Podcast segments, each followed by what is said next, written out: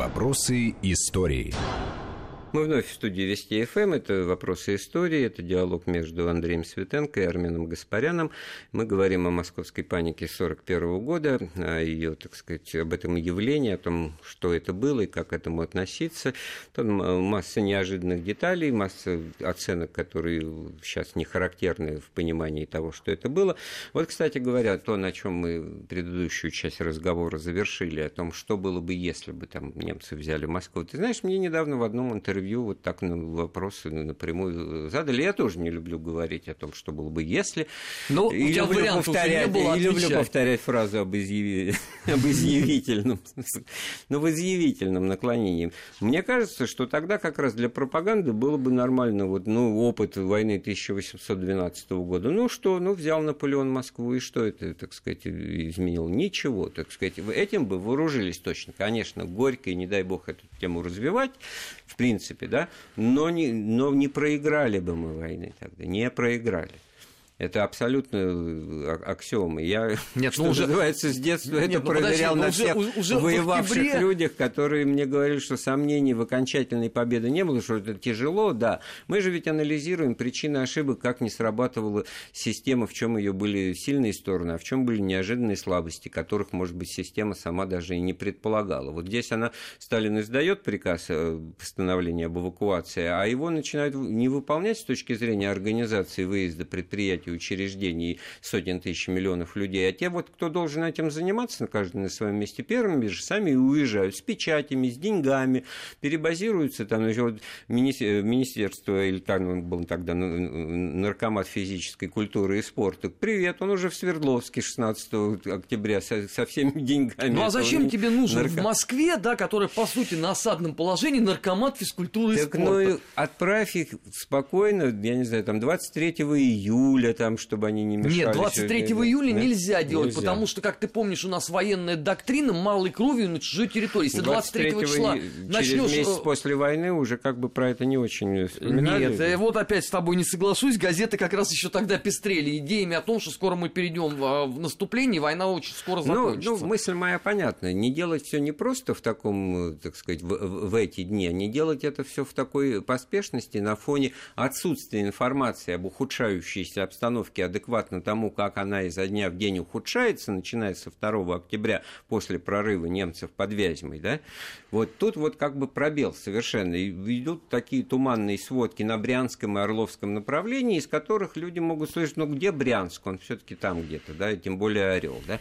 А это уже Юхнов, и вот я, я помню просто вот по, по воспоминаниям переживших эти дни в Москве и вообще фронтовиков и людей войну переживших, Юхнов, Юхнов. Вот Юхнов, это вот был вдруг, когда он выскочил э, как пункт в сводках Софинформбюро, о, тогда, а потом, когда уже мало Ярославец начали говорить, тогда еще сильнее, да, вот о подольских курсантах, кстати говоря, ничего тогда и не сообщалось, потому что толком-то вот и, и, и не знали тогда еще руководители, кто там именно сражается, гибнет и подвиг совершает. И так мы, в общем-то, с тобой выясняли, и до конца не выяснили, кто приказ о том, чтобы бросить на фронт в эту брешь курсантов подольских училищ, так, так и не обнаружили.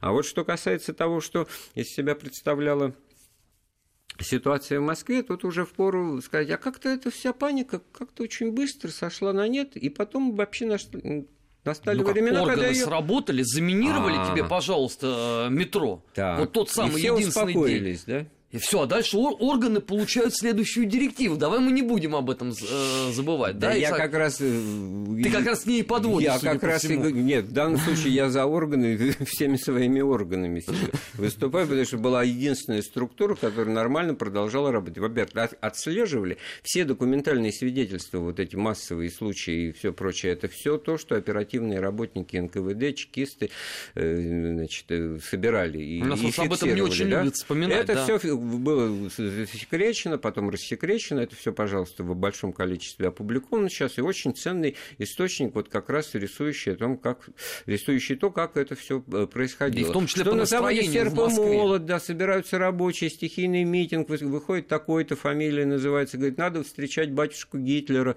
батюшку Гитлера, да, вот, и отпора не находит, значит, кто-то пытается ему противостоять, и вот этого человека начинают бить, значит, потом кто-то прибегает, говорит, там в магазине колбаса осталась рядом, да, значит, лихие люди, вот это все описано, и, и, и все это... Так это не было она... тайны даже во времена Советского Союза, да, можно согласен, вспомнить всё. фильм «Рожденный революцией», где одна из серий как раз вот посвящена событиям в Москве, и все вот это хорошо очень так показано. Вот за счет чего удалось эту ситуацию переломить и успокоить, и Сталин частности, получил основание сказать, я думал, что будет хуже, а сейчас все.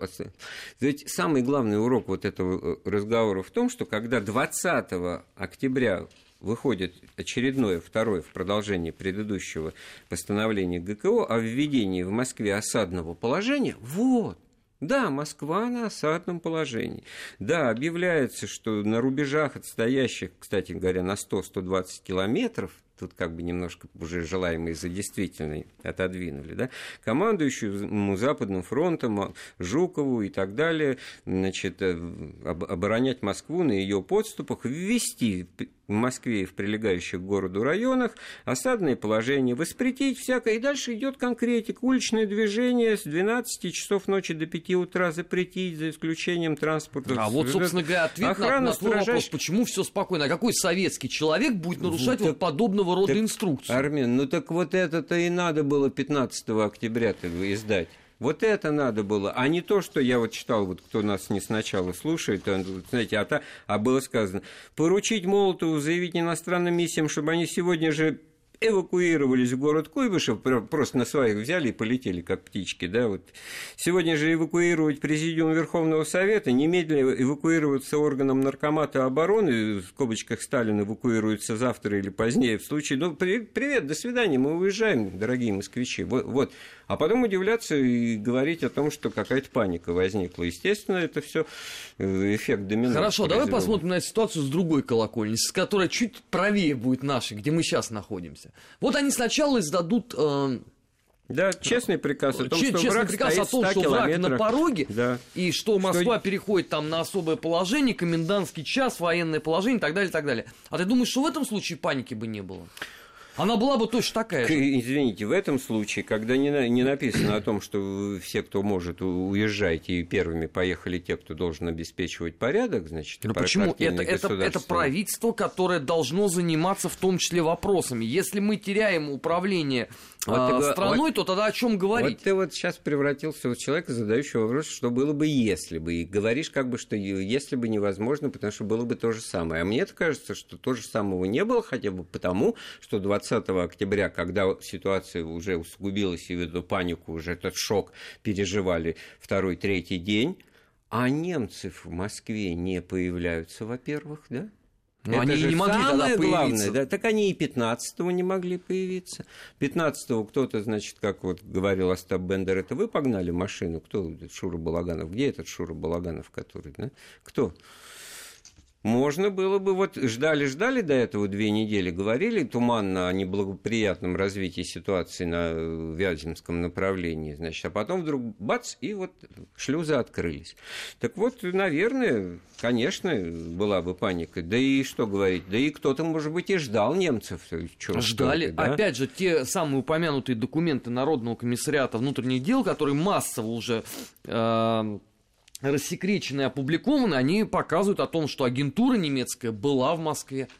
И в том числе она действовала, и вот эти вот ракеты а, запущенные. И вот и батюшка Гитлер это явно какой-то диверсант, э, маскировавшийся под московского Нет, ну действительно, Нет, на самом была, деле, и потом ее выкорчевывали в 43 году да, во время Березино да, и а... монастырь, операции вот этих вот, Кстати говоря, вот эта параллельная тема сейчас актуальна, какие-то пугало там огородные по Лондону бегают, и там в Англии, да, вот эти от клоунов пугают людей, значит, вот банда попрыгунчиков тоже, значит, ее второе рождение, оно первое было в гражданскую войну в Ленинграде. Вот, буквально вот просто вот в твою схему это укладывается четко, значит, переодетые в саму, но они даже больше испугом брали, да, вот, и, и реинкарнация этого, так сказать, шоу с переодеваниями, этого бандитизма, оно имело место в Москве, да? вот как раз в, в это время в исполнении вот таких вот диверсантов, ну, действительно, из всякого сброда собранных, потому что... Так что Жуков-то с этой точки зрения очень правильно все охарактеризовал.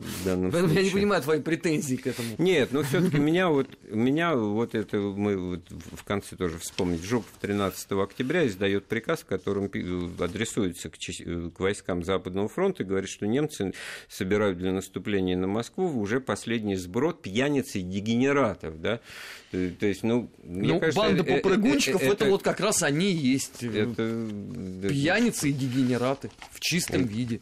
Достойнее победы над сильным врагом, как мы всегда нас учили, над ну, умелым, над Пожалуйста, тебе Сталин над, в 45 году ровно это и скажет, что мы победили решительным. очень сильного да. противника. А пока мы его побеждали, мы его пытались представить как э, с бродом, значит, пьяницы и дегенерат. Но вот, интересно, вот, что э, у фюрера был примерно такой же подход, да, он же пока вот торжественно наступал, у него, э, ему противостояли а потом он начал отдавать должное А потом, да, он начинает говорить о том, что нет, это солдаты это умелые, и командиры у них не самые дурные, а некоторые вообще и лучше наших. Потому что ну, у меня генералы Да, старые он вообще дряхлые. говорил, вот Сталин молодец в 1937 году всех Ну, это последнее да? интервью в швейцарской печати. Ну, после а, апрель, да. После покушения. Нет, это уже апрель 45-го, это незадолго до самоубийства. Ну, вот э, эта концовка только к тому, что тема неисчерпаемая, и мы, наверное, продолжим с Арменом Гаспаряном обсуждать э, в ближайшее время тему Великой Отечественной войны, события 41 года. Это программа «Вопросы истории», в которой сталкиваются разные точки зрения. Слушайте Вести ФМ. Эм. Эфир программы подготовил и провел Андрей Светенко. «Вопросы истории».